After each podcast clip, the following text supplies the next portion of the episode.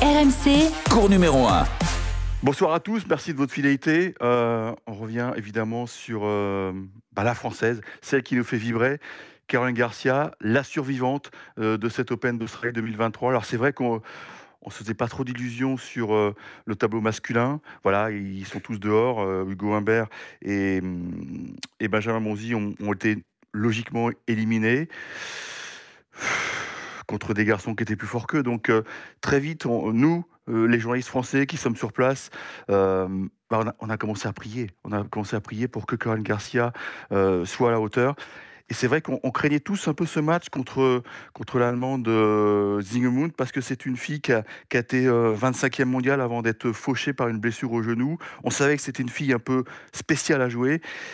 Et il faut pas, euh, faut reconnaître que pendant une demi-heure, la petite colonie des joueurs français, on s'est tous regardés en disant qu'est-ce qui se passe? Parce qu'au bout d'une demi-heure, Caroline Garcia a pris 6 seins. 6 seins. Et là, on s'est dit, on court à la catastrophe. On court à la catastrophe. Et, et c'est là qu'on voit que Caroline Garcia a pris une autre dimension parce que il y a quelques années de cela, elle aurait paniqué, elle aurait été emportée, euh, elle aurait jamais pu euh, revenir dans, la partie. Et finalement, donc sur la Kia Arena, euh, ben, elle s'en est sortie, a décroché sa qualif en 3-7, 1-6, 6-3, 6-3. Alors vous allez me dire, si vous connaissez le tennis, 1-6, 6-3, 6-3. Il n'y a pas le feu au lac, elle n'a jamais, a jamais été en position de perdre. Oui, mais quand même, on a senti qu'elle était tout près d'être emportée par, la catastrophe. Et, et la fin de match a été crispante parce qu'à trois partout, on n'emmenait pas large, et elle non plus. Et je vous propose d'écouter sa, réaction, puisque euh, la question du journaliste, on va le citer, c'est Julien Auboulet qui dit Caro, nous, on n'a jamais vraiment été inquiets pour toi.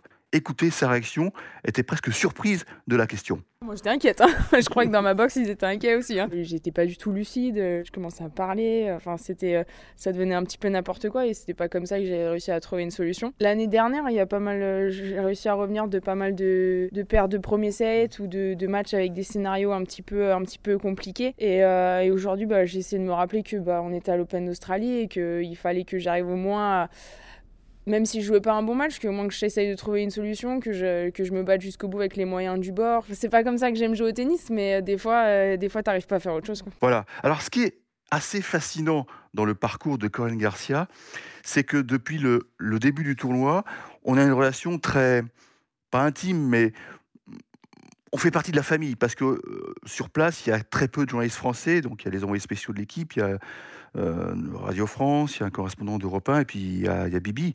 Et très vite, euh, bah, il nous connaît. Et elle nous a dit surtout, les gars, je ne veux pas connaître mon tableau. Alors ça, ça nous a surpris parce que ça paraît inconcevable que Caroline Garcia ne puisse pas savoir qui elle peut affronter au tour suivant. Et pourtant, c'est la stricte vérité. Elle s'est installée dans une bulle, dans une bulle assez incroyable. Donc là, après chaque match, on lui demande quand même son avis sur sa future adversaire. C'est, normal. Elle n'est pas dans le cas d'Adrienne Manarino qui, lui, ne veut absolument pas connaître l'identité de son adversaire. Manarino, et c'est, la vérité, euh, a découvert qu'il jouait John Isner 15 minutes avant d'entrer sur le cours. Il nous a dit heureusement que je l'ai appris 15 minutes avant, parce que si je l'avais su euh, depuis le tirage au sort du jeudi, bah, j'aurais pas dormi pendant 5 jours parce que je savais que c'était un enfer à jouer. Donc Caro s'est installée dans cette, euh, dans cette bulle. Et ce qui est fascinant, c'est que nous, on connaît le tableau. On voit très bien qu'elle a un boulevard euh, pour aller, pourquoi pas en demi-finale.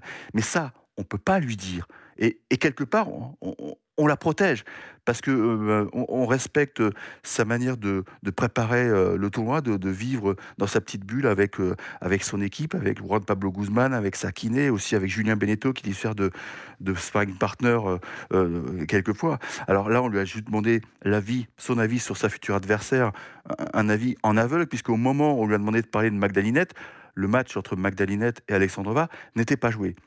Mais ce qui nous fait rigoler, nous, c'est que derrière, on voit qu'il y a un boulevard. Et quand je dis c'est un boulevard, c'est, c'est un boulevard vers le, vers le bonheur, puisque le, le gros morceau dans cette partie de tableau, c'est le choc entre Arina Zabalenka et Belina Bencic. Et ça, euh, la gagnante de ce choc, normalement, si tout va bien, c'est l'adversaire de Corinne Garcia en demi-finale. Et ça, elle ne le sait pas et elle ne veut pas le savoir.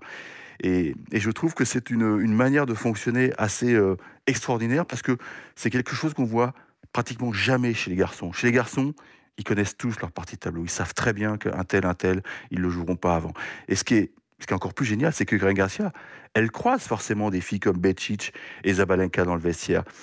Elle doit se dire intérieurement, tiens, elles sont là, donc elles sont dans mon parti à mais elle ne sait pas si elle va les jouer en quart ou en demi. Donc voilà, euh, c'est pour vous dire qu'elle est, conditionnée pour euh, aller chercher le titre. Euh, et nous, donc, les journalistes français, au bout du monde, on est quoi? On est très peu, je vous le répète, eh ben, on a l'impression de, de, partager un petit secret avec Caroline Garcia. Alors, on espère que ça va aller au bout. Et je vous propose d'écouter quand même Caroline Garcia qui nous parle de Magdalinette. Magdalinette, c'est une Polonaise de, 30 ans qui a décroché à, un âge assez incroyable, donc à 30 ans, sa première qualification pour les huitièmes de finale de Grand Chelem à sa 30e tentative. Donc c'est un peu l'éloge de la patience. C'est une fille qu'elle a joué qu'une fois. Et donc, je vous propose d'écouter l'avis de Caroline Garcia, un avis en aveugle, je le rappelle, puisque nous, on fonctionne comme ça, les journalistes. On lui a demandé d'évoquer cette fille alors qu'on ne savait pas si c'était Alexandrova ou euh, Linette qui allait se trouver sur sa route lundi. Euh, c'est une joueuse qui est, solide, très agressive et qui est, qui est présente euh, à ce niveau-là depuis, depuis un petit moment et elle est capable de battre des bonnes joueuses déjà dans le passé. Donc il va falloir que j'arrive à mettre mon jeu en place et que, que je, je sois agressive et que je joue avec confiance. Voilà, donc Caroline Garcia-Linette, ce sera lundi. Franchement, je pense que ce ne sera pas le match de la night session parce que je vous le répète, l'affiche de cette partie de tableau, c'est Benchit Jabalenka, deux filles très dangereuses, vous le savez. Benchit a battu Caroline Garcia en début d'année à Adélaïde et on se prend tous à rêver parce que si Caroline Garcia a franchi l'obstacle en quart de finale, c'est tout à fait jouable puisque ce serait la gagnante du match entre Karolina Pliskova. Certes, c'est une fille qui a déjà fait des finales de Chelem, mais qui est quand même en perte de vitesse, ou alors la chinoise Zhang. Donc voilà, on croise les doigts, on est tous avec Caro, on respecte sa manière de fonctionner, mais au fond, nous, on se dit, si elle n'est pas en demi-finale, ce serait une énorme déception.